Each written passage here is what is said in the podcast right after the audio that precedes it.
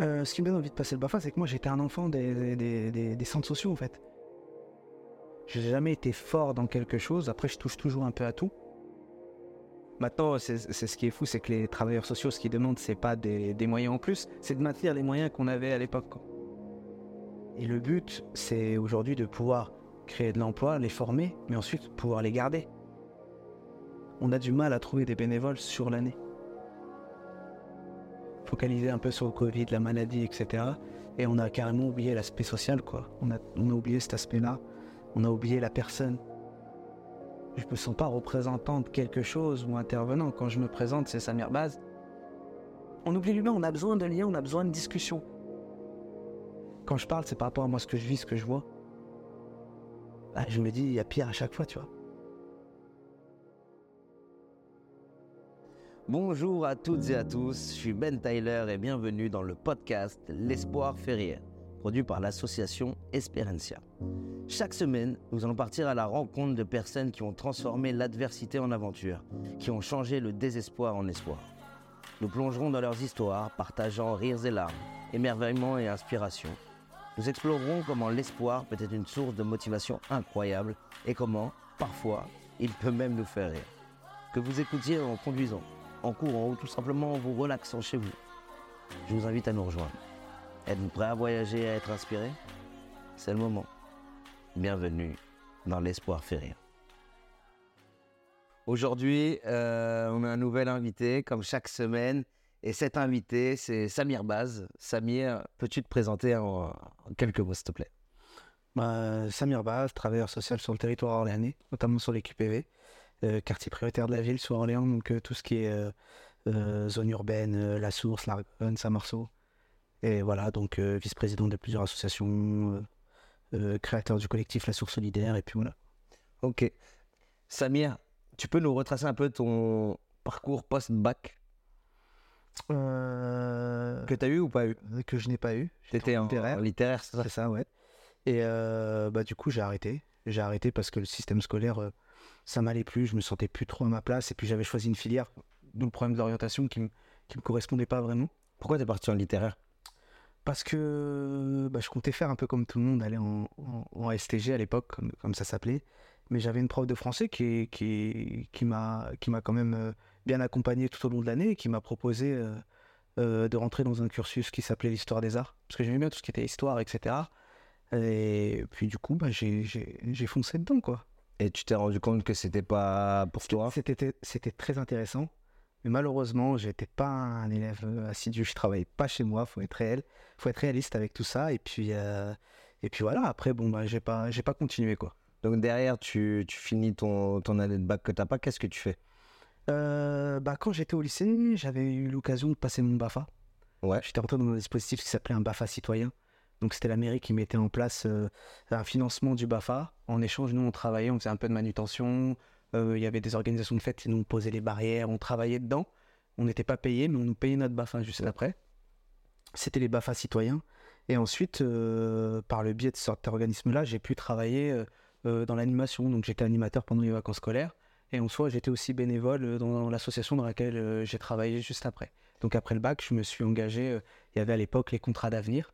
Donc j'ai pu signer un contrat d'avenir avec, euh, avec l'association Escal. Et qu'est-ce qui fait que tu te diriges vers ça à ce moment-là? Et pas vers autre chose, une réorientation euh, avec des études derrière? Pourquoi tu pars directement avec les enfants, avec, euh, avec le BAFA? Qu'est-ce qui te donne envie de passer le BAFA déjà? Ce qui me donne envie de passer le BAFA, c'est que moi j'étais un enfant des, des, des- des centres sociaux en fait. Je fréquentais l'animation de rue. j'étais, comme je le dis souvent, je suis un enfant de l'association Escal depuis que je suis tout petit. Je fréquente le Est-ce que tu peux nous expliquer ce que c'est euh, l'association Escale? Escal, c'est une association qui œuvre depuis à peu près une trentaine d'années euh, sur le quartier de la Source. Donc c'est une association assez particulière. Donc c'est l'insertion par le sport. Elle a trois pôles sportifs la boxe, le foot et le hand. Et à côté, il y a un pôle social donc d'animation, animation de rue, etc. Et donc elle, euh, toute l'année, euh, l'accueil des jeunes, des moins jeunes. Et euh, moi, depuis que je suis plus jeune, bah, je fréquentais le centre de loisirs, l'animation de rue. J'ai fait des projets, j'ai fait pas mal de choses avec eux. Et puis par la suite, bah, on, ça crée en une sorte de fibre, quoi. On a envie de, de, de s'impliquer un peu plus sur des projets euh, simples. hein. Et puis, euh, et puis voilà, quand j'ai eu la chance de pouvoir passer mon BAFA, mon BAFA j'ai ensuite, euh, à la fin de, mon cursus scolaire. Puis ouais. avec eux. Euh, j'ai eu la chance de jouer un peu contre toi au foot. Du coup, c'était pas là-bas que t'allais t'entraîner parce que c'est pas ta qualité première. du coup, toi, t'étais plus boxe, il me semble. Exactement. Ouais. Ouais. Moi, j'étais dans la boxe thaïlandaise. Euh, ce que j'ai pas précisé, c'est que moi, mon père était il travaille au sein de l'association Escale et c'est celui qui a créé la, la section boxe thaïlandaise. D'accord, donc ton père a créé cette section-là à, à la source. Ouais. Et du coup, t'as baigné dedans euh, depuis, Depuis tout, tout petit. oui. T'étais à la boxe depuis tout petit, même avant même d'être dans, dans l'assaut ou... Euh, oui, avant même. Enfin, moi, j'ai connu la boxe dans l'assaut. Euh, j'étais dedans, puis, euh, puis euh, je, je m'y suis mis. Après, comme tout le monde, comme tout jeune, j'ai voulu faire du foot. Sport populaire. Malheureusement, C'est comme le back-end, une mauvaise idée. il faut faire des erreurs pour comprendre certaines choses. Exactement, t'as totalement raison. Donc, ouais, j'ai été faire mon petit. euh, mon petit euh, Ton petit barreau d'honneur. euh, voilà, j'ai voulu euh, être un footballeur comme tous mes copains. Et puis, à la fin, c'est pas fait pour tout le monde, quoi. non. Et donc, du coup, j'ai arrêté et puis j'ai continué la boxe. Euh, voilà. Donc, euh, t'arrives euh, à la fin de ton... Donc, t'as passé ton, BAFA, ton BAFA. Derrière, tu passes un diplôme. euh, Euh, en fait, là, avec la création des contrats d'avenir, j'ai pu, euh, j'ai pu m'engager directement. C'était trois ans à l'époque. Donc, contrat d'avenir, c'est la mairie qui fait... euh, Ouais, C'était l'État. C'est l'État C'était des, c'était des contrats qui n'existent plus maintenant. On pourra peut-être reparler de ça, mais c'est des contrats qui existaient avant qui permettaient à des entreprises qui étaient financées, je crois, à 80% par l'État. Ouais. Et en gros, pendant trois ans, tu pouvais travailler et ensuite passer des formations à côté. Et c'est là où moi, j'ai pu passer des formations professionnelles à côté. Et aujourd'hui, il y a une équivalence? Non. Aujourd'hui, euh, maintenant, c'est ce qui est fou, c'est que les travailleurs sociaux, ce qu'ils demandent, c'est pas des, des moyens en plus, c'est de maintenir les moyens qu'on avait à l'époque. Ça s'est arrêté quand, ça? Euh, en fait, ça s'est arrêté. enfin, ça s'est arrêté concrètement à partir de 2018-2019. euh, ça a commencé à baisser. En fait, les, les contrats, ça devenait un peu plus compliqué, quoi. On- en fait, c'était toutes les toutes les demandes de. En fait, c'est plus compliqué d'avoir ce contrat-là. Parce que maintenant, aujourd'hui, on demande faut que tu aies plus de 25 ans, faut que tu habites dans cette zone-là, faut que. C'est très, très Avant, c'était facile Avant, t'es jeune, t'as moins de 28, je sais plus c'était quel âge exactement, tu vas, tu signes et puis c'est parti, quoi. Et tu connais les raisons pour lesquelles ils ont arrêté ces, euh, ces contrats-là? Il y a eu Je pense que la coupe budgétaire, il faut de l'argent. Faut l'argent. L'économie, on va la chercher. euh, D'accord, donc c'est pour des raisons budgétaires qu'ils ont je pense, oui, de- concrètement, je pense. ouais. Il n'y a pas eu des abus ou des trucs comme ça, ils ne se sont pas servis de ce genre de... Au niveau national, je sais pas s'il y a eu des abus. En tout cas, au sein de l'association, au sein de l'association Escale, qui comptait à peu près une vingtaine d'animateurs, qui ont pu passer aussi des formations d'éducateurs, euh, euh, d'entraîneurs, de, de- de- de- de- pas mal de choses. C'est ça qui est intéressant, c'est qu'à la suite de, ça, tu pouvais en- vraiment te développer, passer des diplômes et, Exactement. et rentrer vraiment dans un cursus professionnel. Exactement, ouais.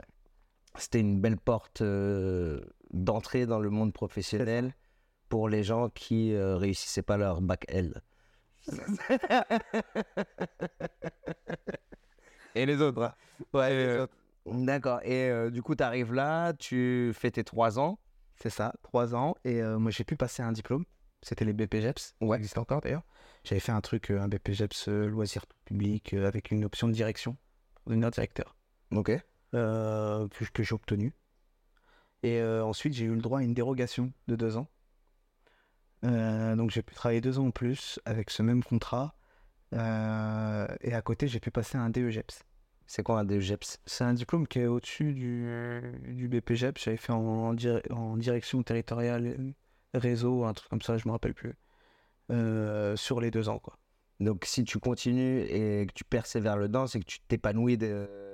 Oui, totalement, totalement. Et puis, puis- et puis pour moi, et encore aujourd'hui, hein, pour moi, j'ai pas, hum, j'ai jamais été fort dans quelque chose. Après, je touche toujours un peu à tout. Je suis pas exceptionnel dans quelque chose, mais je touche à tout. Et là, dans l'animation, c'est vraiment l'animation et le social. Du coup, ça se développe. On, on apprend pas mal de choses. Et par le biais des formations que j'ai pu faire, j'ai pu rencontrer d'autres personnes. C'est, un métier en fait où on travaille avec de l'humain, donc on apprend des autres. Et, et- et c'est là où, où, bah, j'ai pu, euh, j'ai pu m'épanouir dedans et puis vouloir avancer, vouloir euh, apprendre d'autres choses. Et voilà quoi. Donc là, ça fait 10 ans que tu es Ouais, dans...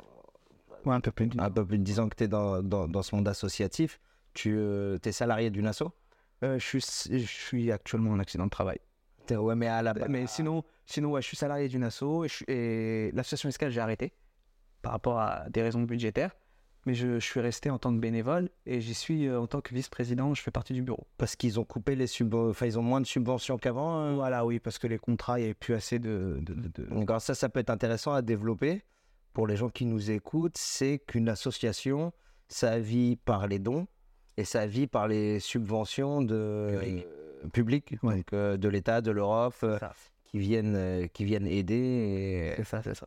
Et, s'ils les coupent, ben on coupe des postes dedans, donc ouais. on, on réduit l'efficacité de Complètement. de ces associations-là. Euh, Est-ce que tu peux nous parler un peu justement de ces recherches de subventions, de... En fait, on n'est on, pas forcément... Enfin, on n'est pas à la recherche. Bien sûr, il y a toujours, ce que je disais tout à l'heure, il y a des appels d'offres qui sont faits par, l'État, l'Union Européenne ou autre chose. Mais nous, aujourd'hui, notre... notre... Et là, j'ai ma casquette de vice-président d'Escal, mais nous, c'est aujourd'hui de trouver, d'essayer de pérenniser des postes. Parce qu'aujourd'hui, euh, on travaille avec de l'humain. Et euh, c'est très très compliqué d'avoir un jeune, parce que souvent on a des jeunes qui sont issus du quartier, qui veulent travailler pour le quartier, et puis c'est la jeunesse du quartier. quoi.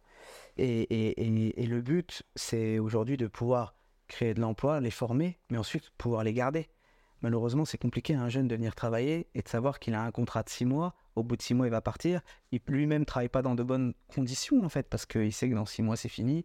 C'est très très compliqué. Donc là, on rentre plutôt dans un, dans un aspect assez politique où il faut essayer de bah, d'essayer de, de montrer aux financeurs que euh, l'importance d'une association telle que Escale ou autre euh, dans un territoire. euh, Parce qu'il y en a plein, il y en a dans tous il y en a les... la France, il y en a partout. C'est la plupart de ces associations, associations-là, pardon, type escale, ça se trouve dans les quartiers euh, populaires. Ouais, il y en a partout. Je, je- je sais que je connais des gens dans le, dans le milieu rural aussi qui, qui ont des assos où ça devient très compliqué aussi pour eux. Ça devient compliqué pour eux. Donc je pense que ça devient un problème national et je pense qu'il faudrait, qu'il faudrait un peu éclairer cette situation-là.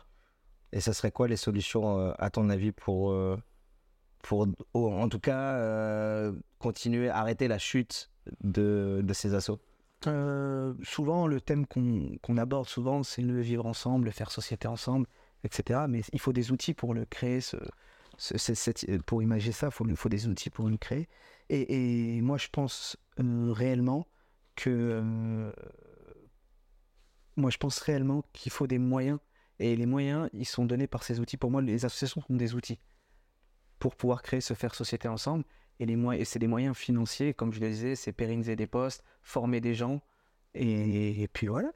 Au-delà de ces moyens financiers, euh, je te pose la question. Moi, j'ai un petit avis dessus.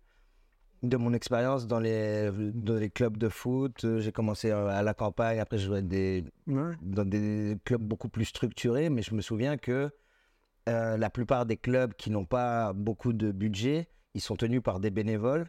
Et j'ai l'impression que notre société, les bénévoles d'hier, bah, ils commencent à être vieux. Notre, notre société est devenue beaucoup trop capitaliste et on oublie euh, l'action euh, non vénale, en fait, finalement.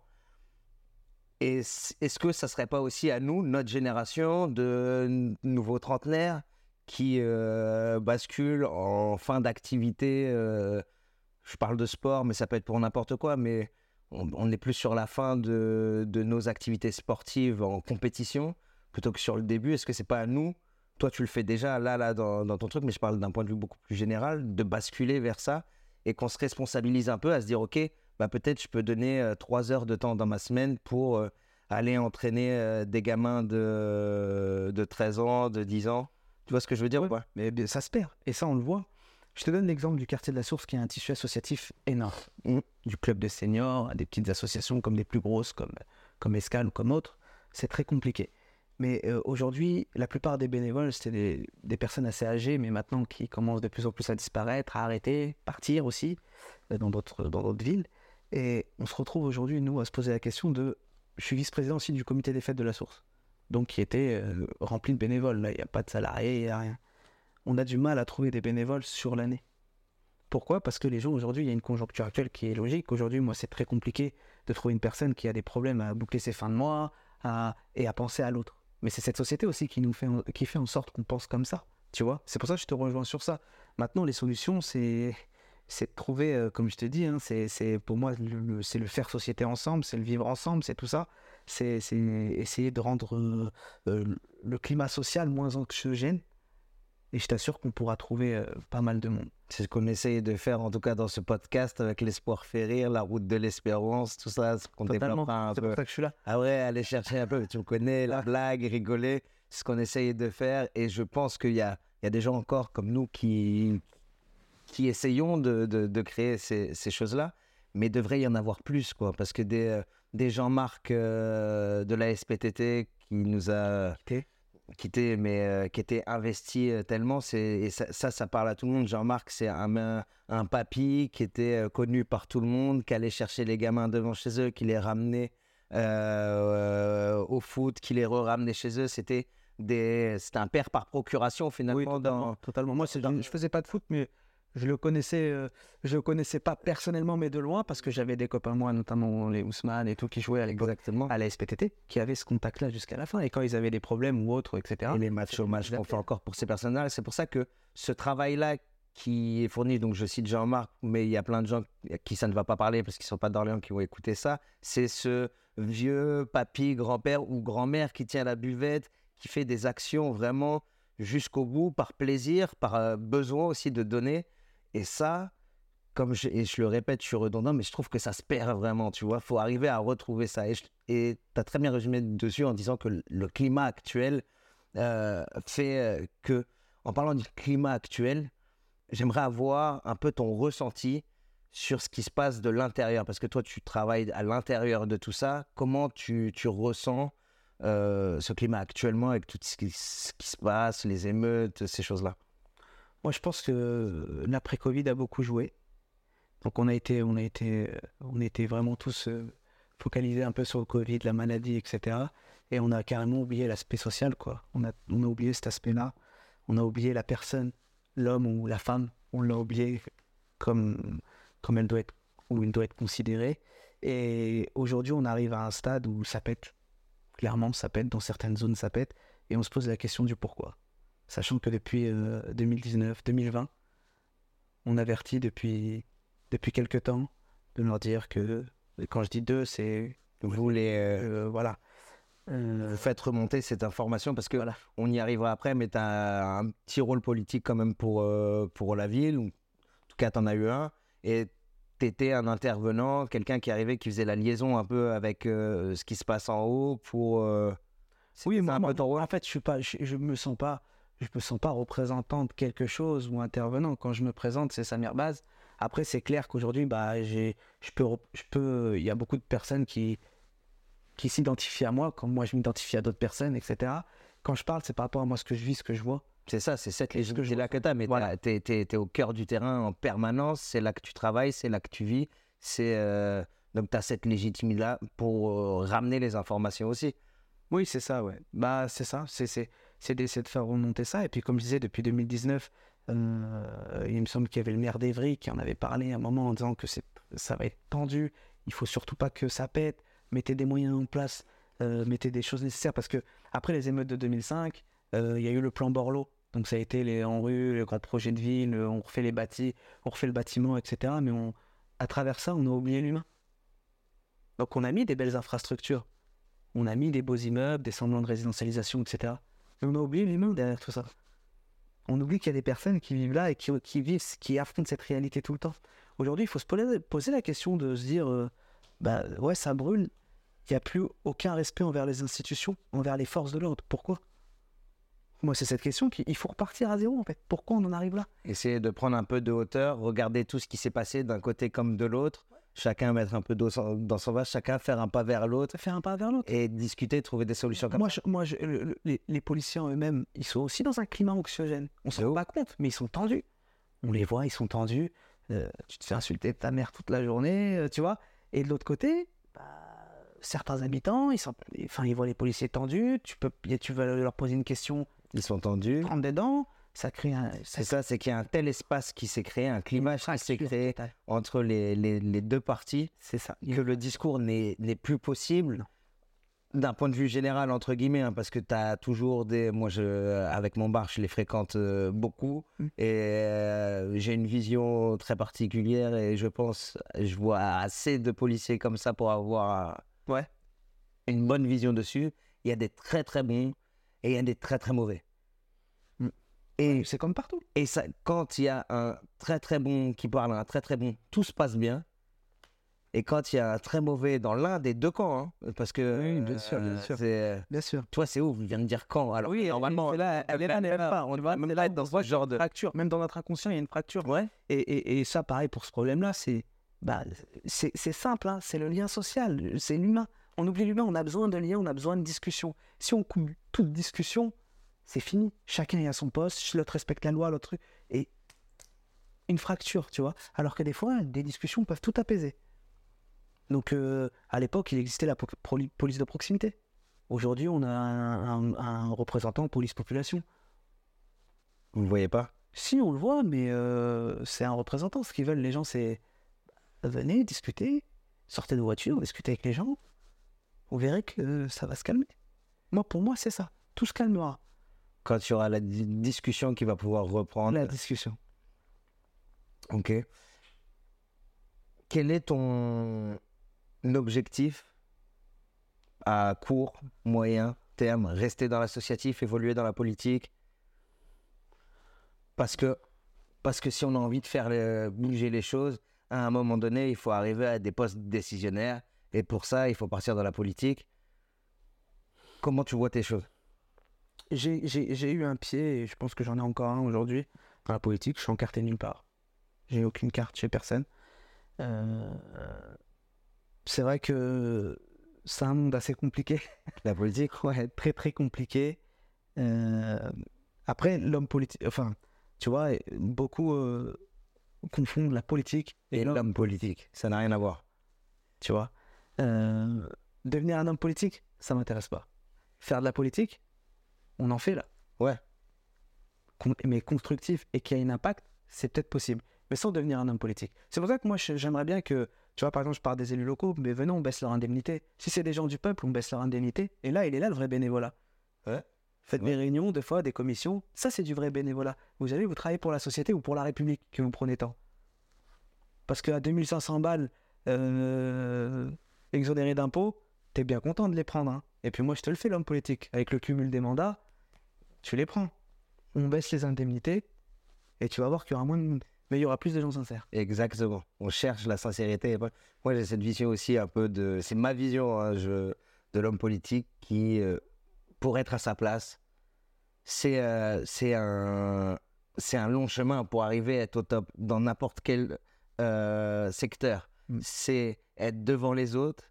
Et en politique, pour être devant les autres, il faut marcher un peu sur les autres quand même. Puis, puis, puis être un homme politique, et puis c'est être opportuniste. C'est de se servir d'une situation pour pouvoir Allez, euh, Euh, et, et- et ça, bon, on n'a pas le choix de le faire, mais, mais moi, je, je, je, je suis pour la politique. Et puis, tu vois, aujourd'hui, tout à l'heure, on parlait de la police, mais les gens, en termes général, ils délaissent un peu toutes ces des institutions. Et quand je dis institutions, on a du mal à trouver des bénévoles. Euh, sur les votes, c'est la même chose. Les gens, il ils votent plus. qui vote. Là, Orléans, le maire a été élu avec 10 000 voix, c'est ça? 7000 voix. 7000 voix avec 100 000, voix, enfin 100 000 habitants. Donc ça veut dire qu'il représente 7% de la ville d'Orléans. C'est un exemple, hein, et à mon avis, dans, dans, dans, dans les autres villes, parce que là on parle de cette ville parce qu'on la connaît, on y vit, mais dans les autres villes, je suis pas sûr que le taux d'engagement soit... Alors que c'est quand même l'élection, à mon sens, la plus importante, parce que c'est celle qui moi. euh, a un impact direct sur ta vie. Autant la politique du pays, c'est une politique qui est un peu régie par l'Union européenne en plus, donc euh, on n'a pas trop, euh, on le sent pas quoi. Tu vois, on nous dit voilà c'est comme ça, c'est comme ça. Point. Là là, c'est vraiment direct, instantané, et tout le monde devrait être concerné par ça. Oui, c'est ça. Bah, je suis totalement d'accord avec toi. Aujourd'hui, euh, mais, mais, mais après, c'est pareil. C'est euh, aujourd'hui, on veut que les gens votent. Donc, la campagne, là, les prochaines élections sont en 2026. On a trois ans. La campagne pour que les gens s'inscrivent sur les listes électorales, c'est maintenant. Trouver des, des- des astuces, des liens, des trucs vite fait où on peut le faire en vite fait. Pas euh, un mois avant. Et de se dire, inscrivez-vous sur les listes électorales, une pub sur France 2, France 3, et puis, et puis voilà. C'est compliqué. Les gens aujourd'hui, ils, ils ont du mal à faire leur propre administratif. Tu crois qu'ils vont aller pour en plus aller voter Tu penses qu'ils font exprès de complexifier les. euh, Je sais pas si c'est fait exprès, mais on peut s'en servir en tout cas comme stratégie politique. D'accord. Euh, depuis tout à l'heure, on discute et on parle de choses un peu. euh, on parle pas de, de ce qu'il y a de bien. Tu vois ce que je veux dire? On parle un peu de choses un peu noires, là, depuis, euh, depuis le début de nos échanges. Et moi, je sais qu'il n'y a pas que ça. Moi, j'ai une question qui m'importe vraiment. Est-ce que les jeunes que tu vois dans les quartiers sont heureux? C'est pas binaire, c'est pas binaire comme réponse, hein, mais est-ce que, est-ce que tu vois quand même du bonheur, euh, des gens heureux, quoi euh, Moi, je le vois, le côté heureux, je le vois à travers la boxe. Parce que je suis aussi bénévole au sein de, du club de boxe. Et euh, c'est vrai qu'on accompagne des jeunes euh, qui sont pas forcément bons à l'école. Certains qui font des bêtises dehors, ou d'autres, tout le contraire, timides, qui sortent pas. Et puis ils rentrent un peu dans, dans cette famille qui est le club de boxe où ils sont chez eux, ils sont très à l'aise à la salle de boxe et ils décident de se lancer en compétition. Donc euh, que ça soit euh, l'éducatif de l'assaut chez les enfants ou autre chose. Et que tu vois, euh, euh, peu importe le résultat, qui gagne ou qui perde, et tu vois, tu le vois heureux. Et tu vois les parents qui se déplacent quand même. Des fois, on va jusqu'à Angers, Lille. Les parents se déplacent. Ils viennent. C'est beau. Et tu vois le papa qui est heureux de voir son fils, qui l'accompagne. Bah, tu Et le ah, fils qui est heureux. bah, moi, ça, moi, ça me fait quelque chose, tu vois. Et me dis, ah ouais, quand même, tu vois. Je suis Malgré ça, et j'en parlais avec mon père il y a pas longtemps, je lui ai dit, tu vois, c'est un truc qu'on peut pas évaluer. Tu vois, tu peux pas évaluer ça, tu peux pas. On peut que le ressentir, c'est un ressenti, c'est compliqué de, de- de décrire des émotions, tu vois.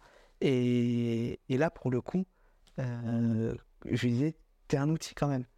On est des outils, on s'en rend pas compte. Mais regarde, quand tu vois le, le papa du petit Reda, du petit Bilal qui vient, qui se déplace, et à la fin qui saute de joie, qui est heureux, qui le prend dans ses bras, Grave. tu sais pas à quel point. C'est comme là, avant les ah, bah, fin d'année, on aime bien donner aux gamins des petites médailles. Pour nous, c'est rien, on commande une trentaine de médailles, tac tac, petit diplôme, hop hop. Mais je lui dis, tu vois, nous, ça, t'as vu tout ce qu'ils attendent? Mais depuis tout à ils l'attendent. Ils sont là toute l'année, ils sont là. Hop, tu leur donnes leur médaille, ils sont pressés de rentrer chez eux pour montrer à leur famille. Et donner la fierté Et, à je leur pense père. que, ouais, et, de- et en recevant, tu vois, ce côté, euh, bah, mon père est fier de moi, bah, je suis le plus heureux du monde. Et il est là, ce sentiment. Et moi, le côté heureux, je le vois, On a. On on pu le voir aussi euh, pas mal. J'ai pas eu la chance d'y passer, mais j'ai vu beaucoup les images, la, la canne des, des quartiers. Ce- c'est ouf le, le mouvement que ça crée. Le, le club d'Orléans de football euh, met moins de personnes dans ses tribunes que un tournoi de quartier. C'est quand même ouf. Ouais. Quand même, c'est quand même lunaire cette, euh, cette- Et tu vois les images que des gens qui sourient, pas un problème. Euh, D'ailleurs, euh, big up à la SOGF qui, euh, qui a fait un gros travail pour, euh, Ouais. pour, ça, qu'on essaiera sûrement d'avoir ici. Mais là, moi, je l'ai vu, ce bonheur, tu vois, en tout cas dans, dans les quartiers, et, et ça fait plaisir. Toi, est-ce que tu es heureux? Moi, si je suis heureux, moi, je pense que je suis un éternel insatisfait, avant tout. Et Mais sur le moment, là, là, instantané, présent, est-ce que tu es heureux? Si tu regardes ce que tu fais, ce que tu accomplis, là où tu vas, est-ce que tu es heureux? Est-ce que tu es capable de te dire, OK, bon, je, je travaille bien, j'ai euh, dépensé mais l'essentiel en vrai, parce que ça notre quête à tous, je pense, c'est la quête du bonheur. Est-ce que je suis dans cette direction? Et si euh, j'y suis pas, est-ce que je, suis- bien, quoi? Je sais pas, franchement, je ne me suis jamais posé cette question. C'est vrai? Si, si j'étais heureux, ouais, jamais je me suis posé. C'est jamais dit, putain, est-ce que je suis heureux? Non, jamais. Sérieux? Ouais. Bah, tu vas te la poser. Est-ce que tu as de l'espoir? Ouais, j'ai toujours espoir. Ça, par contre, ça t'anime. Moi, je suis, moi, je suis, tout- moi, je- enfin, même autour de moi, hein, je suis pas quelqu'un qui me prend la tête. Et je suis grave quelqu'un qui, des fois, c'est un peu trop, je minimise un peu trop les choses, tu vois. Quand. Mais ouais, il y a toujours pire, quoi. Après, un arabe qui fait du cheval, c'est quand même une belle réussite. Super.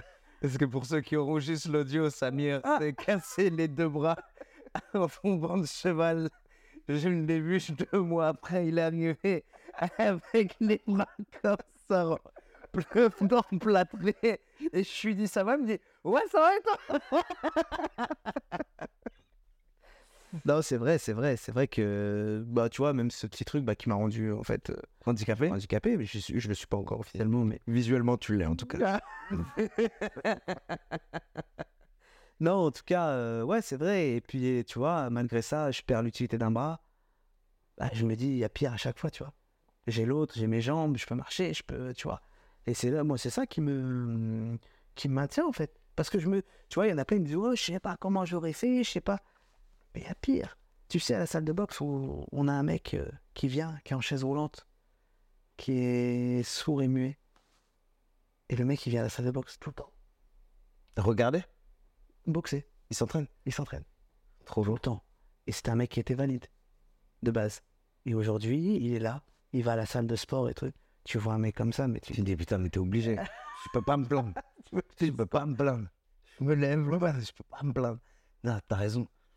T'as raison. Et lui, ça, il est, pour faire ça, il a le même mindset. Ouais. Pour faire ça, c'est sûr. Et il sait que bah, si tu te. Tu sais, t'es, t'es sur toi, tu dis, ouais. Tu, tu, deviens un peu morbide, un peu, tu deviens sombre. T'avanceras pas. T'avanceras pas et tu. En plus, tu deviens aigri, t'en veux aux gens, t'en veux à n'importe qui. Tu... Pour... Et puis ceux qui en pâtissent le plus, c'est ceux qui sont autour de toi au bout d'un moment. Il y a toujours une fenêtre ouverte avec l'espoir qui rentre dedans. Oui, Toujours. Ce rayon de soleil qui arrive, faut juste la trouver, faut juste la chercher parfois, mais elle est là et s'engouffrer dedans. Et nous, euh, à travers ce podcast, à travers euh, le voyage qui euh, va être effectué, la route de l'espérance, c'est ce qu'on va faire. Moi, je, je, j'ai cette idée à un moment donné où j'ai plus enfin, je suis pas bien, tu vois, et c'est pas mon, mon, mon truc de pas être bien, je suis, je suis down de ouf. Et je suis là, je me dis, putain, j'ai plus d'espoir, je vais aller le chercher là où il est, au Cap de Bonne-Espérance, en Afrique du Sud. C'est comme ça que naît ce projet-là. Qu'est-ce que tu penses de ce projet? Moi, je trouve que c'est un beau projet. Je trouve que c'est un beau projet. Il faut être courageux. Courageux. Je pense que tu vas avoir des moments très, très compliqués. Je pense que tu en as maintenant déjà, tu vois. Mais je pense que ça va être. Je sais pas après, mais je pense que c'est une. Je crois que ça peut être une grosse expérience de vie. Et de se dire que plus tard, quand ça sera fait, d'avoir dit bah, moi, je l'ai accompli, ça. Je l'ai fait. Je pense que c'est quelque chose de. C'est un accomplissement personnel. Et Et ben, quand on rentrera euh, l'année prochaine euh, d'Afrique du Sud, on passera faire euh, un petit, une petite conférence, une petite discours partagé avec les gamins de l'escale avec grand, grand plaisir. Bien sûr. Grand, Bien sûr, c'est obligé. Oui. Obligé. Samir, merci, merci beaucoup pour euh, ce partage, pour euh, ces points de vue engagés, euh, personnels. Franchement, c'était vraiment cool. J'ai encore appris des choses aujourd'hui. Merci. Tu vois, pour un L. un L déchu. Un L déchu. Un L déchu, mais qui a très très bien réussi. Et, eh ben, bien joué, Samir. Merci beaucoup. Vous avez suivi le podcast L'espoir fait rire. Et euh, big up à Samir.